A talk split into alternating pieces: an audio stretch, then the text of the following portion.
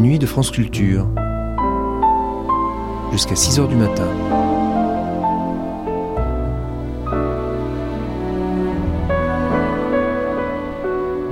France Culture la nuit, une mémoire radiophonique.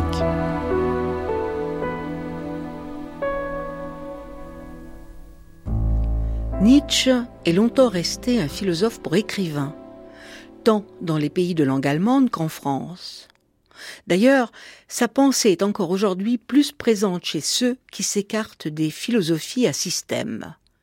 Et les philosophes qui se réfèrent à lui sont eux-mêmes intéressés par des travaux sur l'art, la musique ou la tragédie, ou encore sur la morale.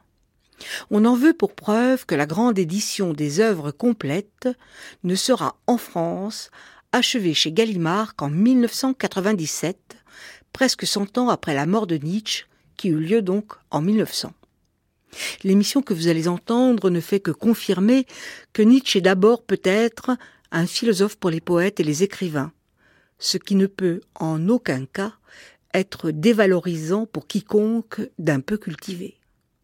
Datant de 1969, elle a été diffusée à l'occasion de la parution du livre de Pierre Klosowski, Nietzsche et le cercle vicieux au Mercure de France en 1969.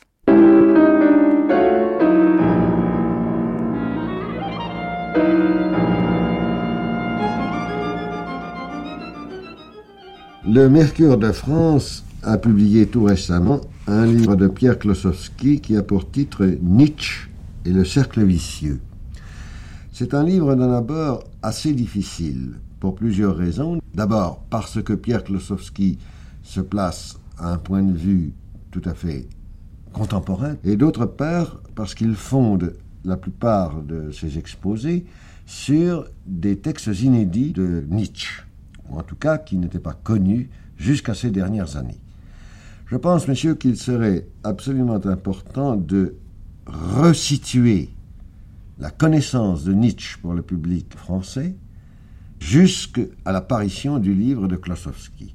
Alors je voudrais tout d'abord me tourner vers vous, bien sûr, Stanislas Fumet, car vous avez la mémoire un peu de ces choses. Vous avez tout de même vécu la génération qui, elle, a reçu en premier lieu Nietzsche. Oui, moi j'étais très jeune quand j'ai lu Ainsi parlait Zarathustra. Et alors, euh, ça a été une révélation, mais je dirais d'ordre poétique. Rarement un livre m'a fait une impression aussi forte Zarathustra. Et j'ai découvert euh, Zarathustra, donc Nietzsche, en même temps que Tête d'or de Claudel. C'est tout à fait contemporain. J'étais au lycée à cette époque-là.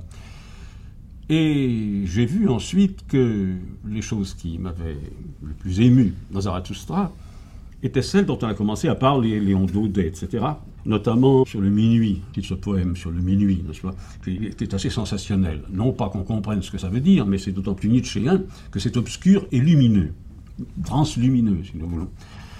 Et alors à cette époque-là, c'est pas le philosophe Nietzsche qui a intéressé en France, c'est l'écrivain, le merveilleux poète en prose ou en vers, parce qu'en fait c'est un écrivain incomparable, surtout dans un allemand qui ne ressemble pas à l'allemand ordinaire, c'est extrêmement vif, euh, euh, sautant, sautillant, n'est-ce pas? C'est quelque chose de, dionysien, ou dionysiaque, si vous voulez, et qui n'est pas du tout dans le style allemand. Et on peut dire que l'influence de Nietzsche est venue en France en même temps que celle de Dostoïevski. En somme, euh, ça a été deux pôles de l'intérêt spirituel que représentait le génie de Nietzsche et celui de Dostoïevski. Or, Nietzsche lui-même avait une grande admiration pour Dostoïevski. Mais tout ça, nous ne l'avons su que plus tard. Et André Gide, naturellement, s'est dit nietzschéen. Alors, ce qu'on voyait dans Nietzsche, c'était l'ennemi du christianisme. Mais il s'est trouvé que des chrétiens, comment dirais-je, très, très convaincus, ont senti en Nietzsche un cousin, sinon un frère. Et alors, il y a eu dans tous les pays une sorte d'enthousiasme chez les croyants pour l'antichrétien Nietzsche. C'est ainsi que plus tard, lorsque j'ai connu Berdiev, il m'a dit, bien vous savez, moi, ce qui m'a converti au christianisme, c'est Nietzsche. Voyez-vous jusqu'où ça va Alors quand on prend par exemple le livre de Klosowski aujourd'hui, ou celui de Deleuze, euh, on s'aperçoit en effet que ça ne peut être que non chrétien. n'est-ce pas Et anti-Dieu, en quelque sorte, puisque c'est tout de même lui qui a lancé la mort de Dieu, du moins le mot de la mort de Dieu, qui a eu un tel succès depuis quelques années. Et pour cela, nous nous disions, mais c'est extraordinaire ce Nietzsche, pourquoi nous touche-t-il tellement? Bah, Évidemment, c'est par son authenticité et par son accent et par cette colère qu'il met dans ses pamphlets, par cette violence émue. C'est pas un amer, c'est un déchiré. Enfin, c'est quelqu'un qui s'est battu avec l'univers jusqu'à devenir fou. Et alors c'est ça tout de même que l'on voit beaucoup mieux maintenant, depuis qu'on approfondit l'histoire d'éternel retour du même, sur lequel le livre de Klosowski est entièrement centré. Alors on voit quelle a été cette révélation que Nietzsche a connue, dont sont sorties les plus belles pages qu'il ait écrites d'ailleurs. C'est une hallucination de caractère complètement irrationnel, mystique en quelque sorte, n'est-ce pas, mais qui ne peut aboutir qu'à une explosion. Il le dit à un moment, je pourrais être explosif. Il est explosif pour cette raison, à mon avis, qu'il a voulu rejeter toute finalité. Il y, a beaucoup d'esprits qui rejettent toute finalité et que ça ne rend pas malade. Mais lui, ça a été atroce. Et alors, il est arrivé à détruire le sens de toute chose. Il a voulu, un travail très consciencieux, n'est-ce pas, et qui le rendait malade, il a voulu constamment trouver la possibilité de faire renoncer au sens des choses. Alors rien n'a de sens. Et eh bien, quand on en arrive là, et qu'on est un homme comme lui, épris d'éternité, car il y a ce poème dont Nietzsche dit Car je t'aime, ô éternité, ô profonde, profonde éternité. Il aimait l'éternité, et il fallait que, c'est pas du matérialisme si vous voulez, c'est plus que de l'agnosticisme, c'est véritablement sa négation que sa négation trouva le moyen de se raccommoder avec l'éternité. Et c'est ça son éternel retour du même. Je voudrais savoir, vous, Hubert Join, puisque vous êtes euh, aussi d'une génération différente de celle de Stanislas Fumet, comment vous avez reçu Nietzsche? Écoutez, je crois que nous l'avons d'abord très mal reçu. Nous l'avons très mal reçu euh, parce que Nietzsche avait été manipulé. Heureusement, enfin, une des gloires d'aujourd'hui, peut-être, c'est de nous restituer Nietzsche. Nietzsche avait été manipulé, et je voudrais revenir deux secondes sur justement l'introduction de Nietzsche en France, au début du siècle, n'est-ce pas Vers ces années 1900. Il y avait eu, au temps du symbolisme, l'entrée euh, royale de Wagner. Or, très curieusement, l'entrée de Wagner par Judith Gauthier, par Villiers-L'Isle-Adam, par Dujardin, qui avait fait la revue wagnerienne, ça coïncidait avec l'hegelianisme français. On ne se rendait pas compte de cette querelle Wagner-Nietzsche. Et Nietzsche est arrivé en France avant d'être traduit par certains personnages curieux qui allaient à l'époque en Allemagne. On peut soupçonner par exemple que la Fork, à Berlin, a lu Nietzsche et en a retenu quelque chose dans le bon sens. Par contre, Hugues Rebel a été en Allemagne, il est devenu éperdument amoureux de Nietzsche et il a fait en France un recueil de poèmes qui s'appelle Les chants du soleil et de la pluie, qui est une mise de Nietzsche à la disposition de la pensée de Drummond et de la pensée de l'action française.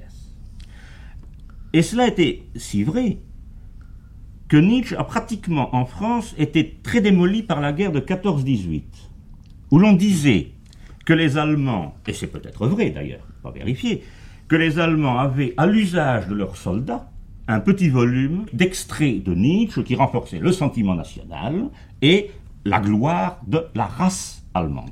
Or, cette histoire de la race est quand même très intéressante parce qu'elle est, en Allemagne en tout cas, à l'origine de l'erreur portée sur l'œuvre de Nietzsche. En effet, Nietzsche avait une sœur, et cette sœur, son héritière testamentaire, avait épousé un monsieur assez peu sympathique qui s'appelait Forster, qui était un pré, un précurseur, si vous voulez, un pré-national socialiste. Ce monsieur Forster avait été parmi les membres fondateurs d'une association des amis de Gobineau. C'est-à-dire, c'était des gens qui avaient en Allemagne très mal lu Gobineau, il faut bien le dire, l'avaient lu dans un sens parfaitement antisémite, et lorsqu'il a été question de publier les papiers posthumes de Nietzsche, on les a publiés, en grande partie, presque tous d'ailleurs, mais on les a classés d'une façon telle que l'on obtenait un Nietzsche arien, antisémite, et prêchant, si vous voulez, une renaissance nationaliste au plus mauvais sens du mot. Pour nous, Nietzsche était quand même un peu douteux. J'ai commencé à lire, disons, pendant la dernière guerre, et alors Nietzsche était quand même le représentant, si vous voulez, de cette hégémonie euh, allemande, et plus qu'allemande, nazie, D'ailleurs, la sœur de Nietzsche, Madame Forster, euh, qui était membre du parti nazi, sûr. euh, avait fait un certain nombre d'éditions euh, populaires, enfin, n'est-ce pas, de Nietzsche, qui allaient absolument dans ce sens. mais- Absolument. Mais on peut dire d'ailleurs que euh, le national-socialisme est une horrible caricature de quelques pages de Nietzsche. Lorsque- Oui, mais de quelques pages. quelques pages, mais sont quelques pages qui sont dont on peut tirer tout cela. Oui, oui. Bien sûr. Tout ça. Mais il est venu alors tout à fait autre chose, si vous voulez, et c'est là où Klosowski devient, je crois, très intéressant. Il y a eu à ce moment-là d'excellents livres sur Nietzsche, qui quand même tentaient une démystification de Nietzsche, n'est-ce pas Euh, Le livre de Halévy, l'énorme travail de Handler, par exemple. Mais ces gens-là, malgré tout, ne possédaient pas une source pure. Si vous voulez, la source à laquelle ils ils s'abreuvaient était polluée. Elle était polluée par l'incroyable micmac de la publication. politique, euh, pratiquement. La, de- la- la publication simplement des posthumes, n'est-ce pas, qui avait été manipulés. N'oubliez pas que ce titre même, enfin ce qu'on avait réuni en appelant La volonté de puissance, qui était déjà un, titre douteux, et qui maintenant, dans les nouvelles éditions, est un livre qui éclate. On restitue les fragments là où ils doivent se trouver.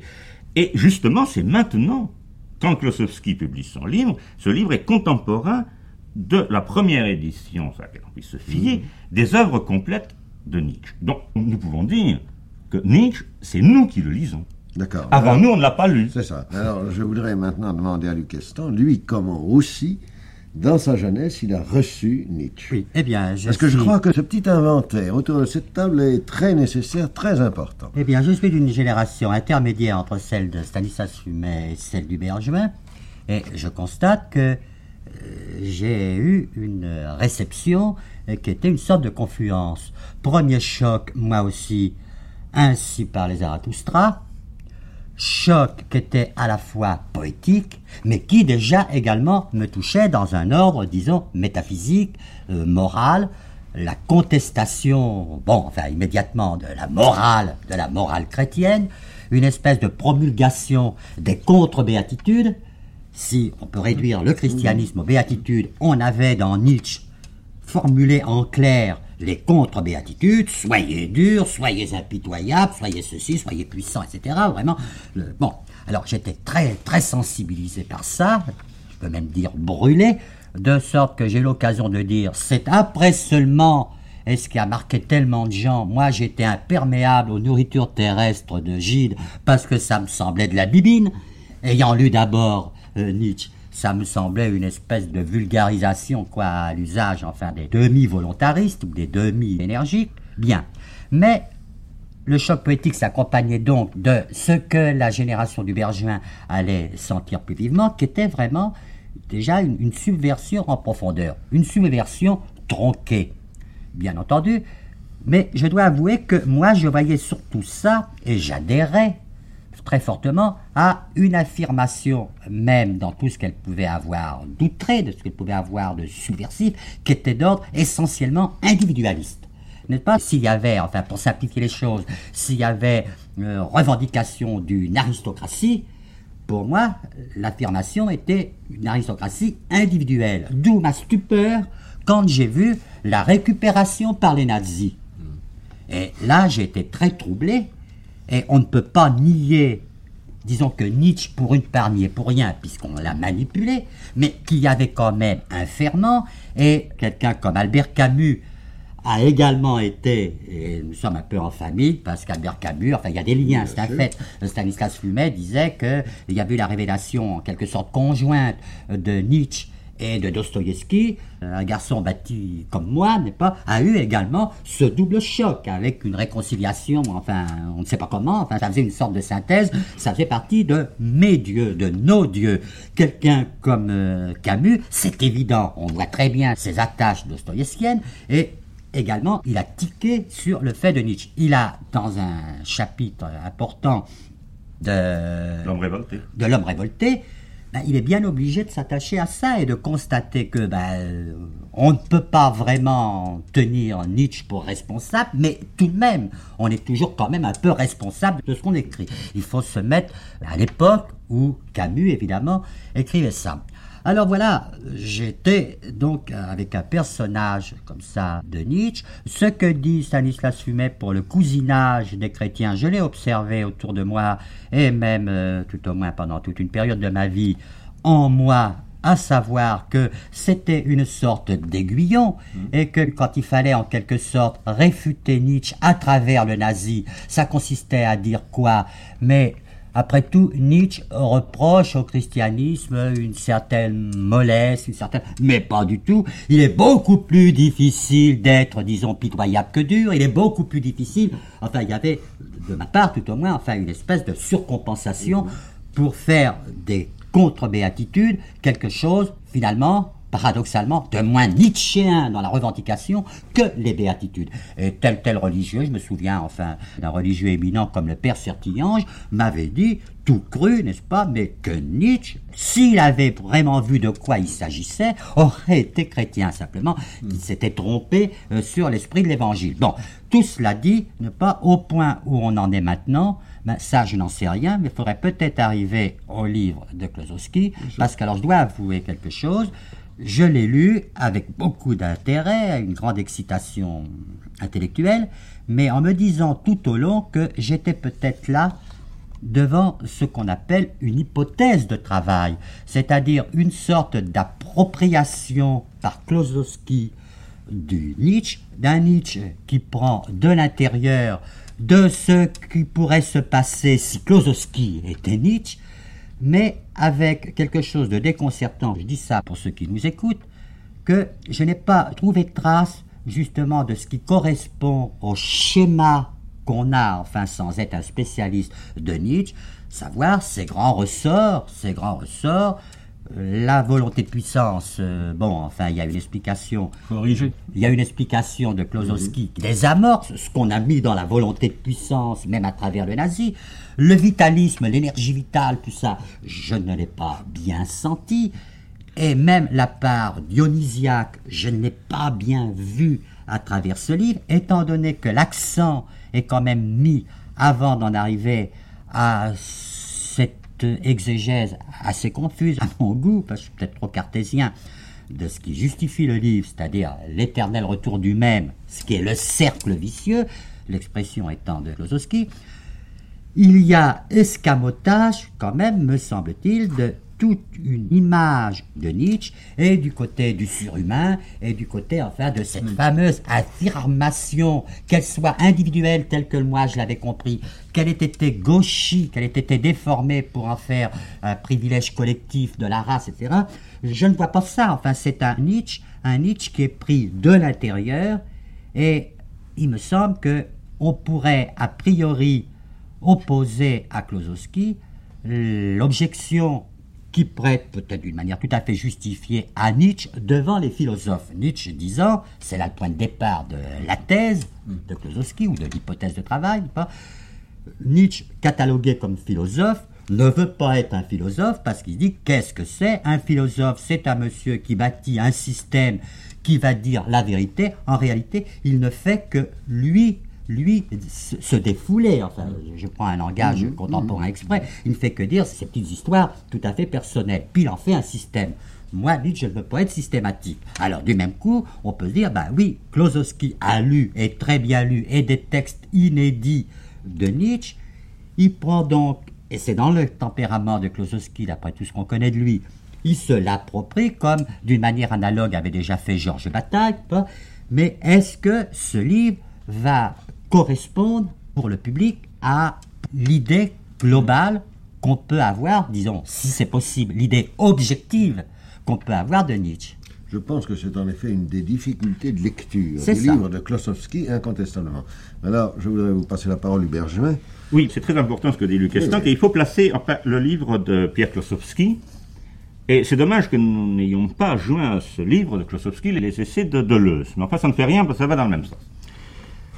Je crois au contraire que le problème est très bien posé par eux. En fait, Nietzsche se met à la fin de la philosophie, c'est-à-dire à un moment donné, il se demande comment peut-on être philosophe, et il conclut par l'impossibilité d'être philosophe, de la même façon d'ailleurs que cette même question va être reprise par Heidegger. C'est-à-dire, Nietzsche dit, je ne peux pas être philosophe, personne ne peut être philosophe, au moment où commence l'impérialisme de la science.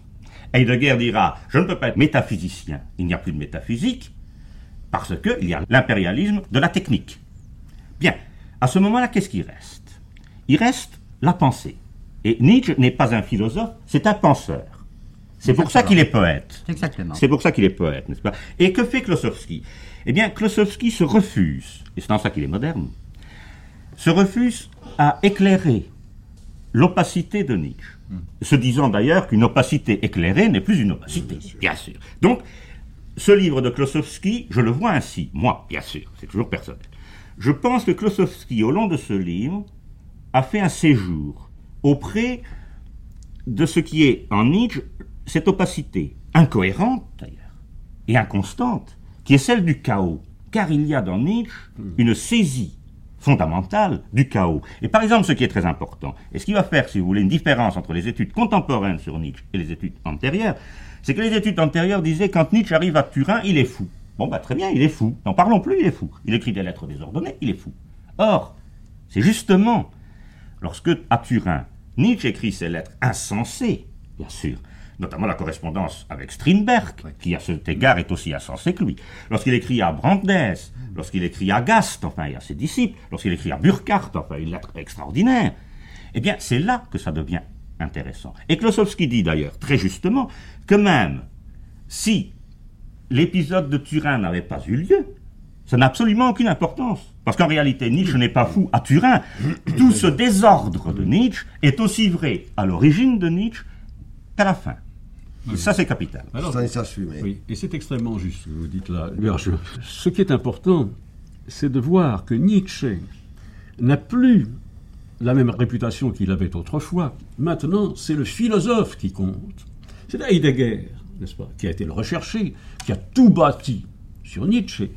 Et alors, comme la philosophie moderne en général, dans son ensemble, n'accepte plus l'acquis de la tradition, quel que soit cet acquis, il fut de, de Platon, d'Aristote ou même de Descartes, il devient véritablement le prophète, Nietzsche, de toute la nouvelle philosophie.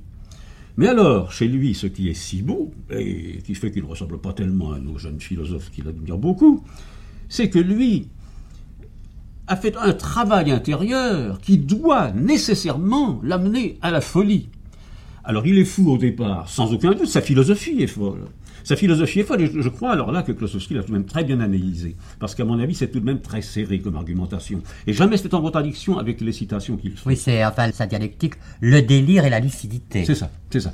Et alors, Nietzsche, c'est véritablement le rassemblement, mais pas seulement des contraires, mais des contradictions, identification des contradictions. Alors, tout le temps, tout le temps, il ne cherche qu'à sortir de cette impasse, mais par la négative. Donc, supprimer, supprimer, supprimer. Et il déraille nécessairement. Mais alors il l'a payé, son intelligence l'a payé de sa vie, de la vie même de, de Nietzsche, qui est une chose admirable. C'est une espèce de prophète martyr. Alors que les autres n'ont pas l'air du tout martyrs. Ils vont peut-être plus loin encore dans leur proclamation, mais leur proclamation me semble euh, euh, très verbale, très verbale, très intellectuelle. Mais Stanislas, il y a une chose très intéressante, je crois. Vous parliez de Heidegger et de Nietzsche. Or, il faut remarquer, effectivement, Heidegger est certainement aujourd'hui le philosophe, comme Nietzsche Absolument. été le philosophe. Eh bien, l'un et l'autre, bif même, vont jusqu'à renier Hegel, enfin, etc., et se retrouvent dans la philosophie grecque des présocratiques, c'est-à-dire arrivent à cette dialectique à deux temps qui est celle de l'alliance des contraires. Et c'est ça qui a fait, si vous voulez, le succès de Nietzsche et de Heidegger parmi les poètes. Parce qu'alors ça, les présocratiques justement sont antérieurs à la philosophie. Donc ils n'ont pour eux que leur intuition, et qui nous touche tellement aujourd'hui parce qu'elle est toute pure, toute une, que ce soit Héraclite ou Parménide qui disent le, contraire, ça nous semble également vrai. Alors il est évident que finalement, ils ont mis un point final à ce que nous appelions la philosophie. Heidegger le reconnaît très bien. Oui, parce que l'un et l'autre sont attachés à l'être. À l'être. Euh, Ah ben, Souvenez-vous de la phrase de Nietzsche qui est, je crois, capitale. Enfin, il- lorsqu'il écrit dire que tout revient, nous en sommes au Oui. cercle vicieux, c'est pas l'éternel Oui. retour. Dire que tout revient, c'est rapprocher au maximum le monde du devenir Oui. et celui de l'être. Oui. C'est exactement comme ça qu'Heidegger pose le fondement de la métaphysique en disant que la métaphysique, c'est l'étang Oui. qui réfléchit sur l'être. Oui. Eh ben, c'est tout de même très important que cette idée soit revenue par Nietzsche n'est-ce pas? Parce qu'en somme, on pouvait croire tout le contraire. Et si actuellement on s'occupe de nouveau de l'être, qu'on avait totalement abandonné euh, pendant 200 ans, n'est-ce pas C'est de ce côté-là que c'est venu. C'est de ce côté d'une intuition prophétique d'un homme qui pouvait attaquer l'être, mais qu'il sentait essentiel. Si l'être s'en va, il reste rien. Au fond, c'est ça avec Nietzsche. Heidegger a été rechercher l'être à une grande profondeur. Oui, mais Nietzsche a vécu une disparition de l'être. Quand il dit Dieu est mort, il faut bien voir, Il faut bien voir que le Dieu dont il parle et qui est mort, c'est le Dieu qui garantit la propriété de la personne. C'est pour ça que lorsque vous parlez de Descartes, comme ça, vous êtes un peu injuste. Et Klosowski dit justement qu'avant Nietzsche, Descartes a touché le problème. Il n'a pas été jusqu'au bout. Non, mais il a touché le problème dans les méditations lorsqu'il parle des rapports entre les créatures contingentes et le créateur. Or, Nietzsche pose le problème de l'individualité. Il dit pourquoi est-ce que moi, je suis moi, je suis fait d'une discontinuité? Et alors là, évidemment, il entre dans cette description euh, absolument fabuleuse et, fantastique dans laquelle il dit qu'il faut supprimer Maya, c'est-à-dire supprimer l'illusion. C'est ça la mort de ce Dieu qui garantit la personne, n'est-ce pas? Il faut donc rejeter le monde vrai d'ailleurs de la représentation. Il faut à ce moment-là rejeter ce qu'il appelle le code des significations. Or, le code des significations, et c'est pour ça que Nietzsche va très très loin dans nos recherches modernes, le code des significations est basé sur la fixité du langage. C'est parce que nous disons toujours la même chose que nous avons l'illusion que les choses sont les mêmes. Et lorsque Nietzsche se met à la fin à la crise de Turin, à signer ses lettres des noms les plus divers, c'est qu'il est devenu la discontinuité ah pure.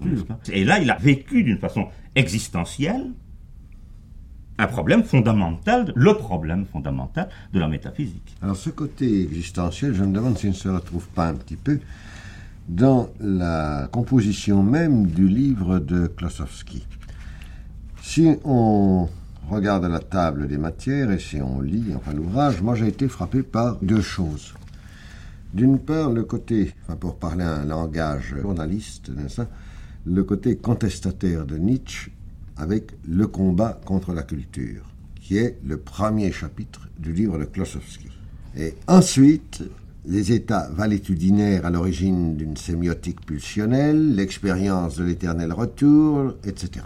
C'est-à-dire la recherche en profondeur alors de l'existentiel. Et j'ai été très frappé par une chose, c'est cette espèce d'affouillement de la personnalité de Nietzsche, puisque c'est sur lui-même qu'il réfléchit, et qui me semble presque parallèle à l'affouillement de la personnalité par un homme comme Freud.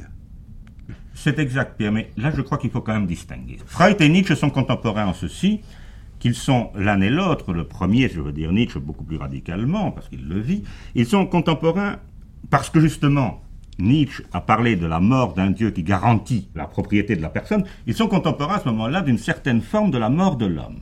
En tout cas, de la mort de l'homme en tant qu'individualité. Freud va dire euh, la personne n'est pas la personne, elle est, elle est complétée par un surmoi, elle est complétée par tout un inconscient qui est d'abord personnel puis qui devient collectif. Pas? Pour Nietzsche, lui, il ne va pas dire ça, il va dire que nous sommes dans un état de discontinuité, que si on enlève ce Dieu qui nous garantit à nous-mêmes d'être nous, eh bien, nous sommes une série de pulsions. Ça, c'est, si vous voulez, le schéma général. Et à ce moment-là, enfin, parce que Luc Estang tout à l'heure disait que le surhumain dans le livre de Klosowski avait disparu. Je, ne crois pas. Le surhumain, c'était pas le surhomme. Je crois qu'on a tronqué Nietzsche en, en, insistant sur le surhomme. Ça a été des grandes équivoques, là. Non, mais il y a toujours une ambiguïté chez Nietzsche. Toujours. Oui, mais il faudrait aussi, je crois, éclairer très vite la seconde partie du titre, n'est-ce pas? Le cercle vicieux. Parce que je crois que l'éternel retour est un problème. On considère généralement que Nietzsche, en le simplifiant beaucoup, pense que tout revient tout revient dans l'identique. C'est-à-dire que c'est un retour du même. Or, ce n'est pas vrai. Ce n'est pas vrai. L'éternel retour, bien sûr, c'est un cercle. Mais le centre de ce cercle, c'est la diversité. Le même, c'est-à-dire l'identique, en formant le pourtour. Ce cercle est mouvant lui-même, C'est-à-dire que ce qui revient, et pourquoi c'est un acte, et pourquoi il y a une énergie Nietzsche, il faut que ça revienne. On le fait, l'éternel retour, on ne le subit pas. Si vous voulez, ce qu'il y a de surhumain, c'est une affirmation surhumaine du retour chez Nietzsche. Et à ce moment-là, Nietzsche devient très important parce qu'il devient le fondateur de ce qu'on pourrait appeler une ontologie sélective. Oui. Tout n'est pas appelé à reparaître. Il faut, au contraire, faire que la sélection se fasse dans ce qui va réapparaître dans le cercle. Ce n'est pas un cercle, c'est une spirale. L'analyse de Klosowski est très subtile, enfin très intelligente, très excitante, un peu difficile à suivre. Et c'est là qu'on voit enfin, comment il, il précise la fameuse volonté de puissance qu'on avait mal interprétée. Alors moi j'ai pris une de ces formules où il s'agit de revouloir le révolu non voulu. C'est une formule très juste. Ce qui donne enfin cette image du cercle vicieux où il y a l'éternel retour, mais à chaque instant, en raison même de la discontinuité, de la discontinuité de la personne, à chaque instant, je suis un autre. Alors par conséquent, quand je vais me retrouver le même, je suis le même et je suis quand même un autre en raison de toutes les discontinuités antérieures que j'ai eues.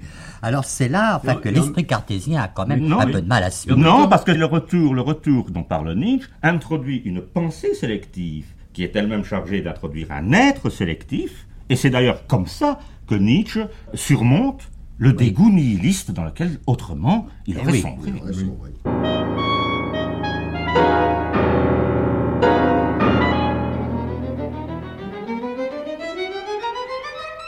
Cette émission a été diffusée pour la première fois le 24 octobre 1969. Vous pouvez la réécouter durant 1000 jours et la télécharger pendant un an sur le site franceculture.fr.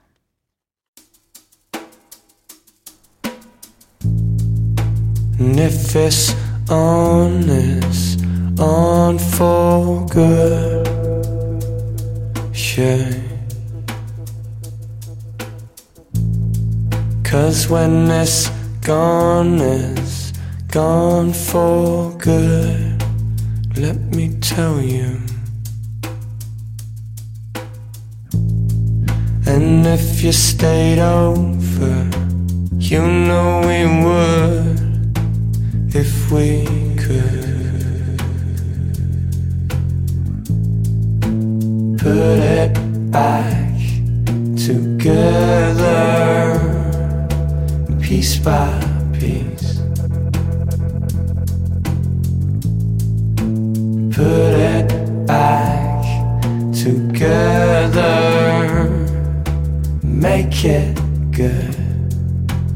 If I Breathe in the future, breathe out the past. Sure.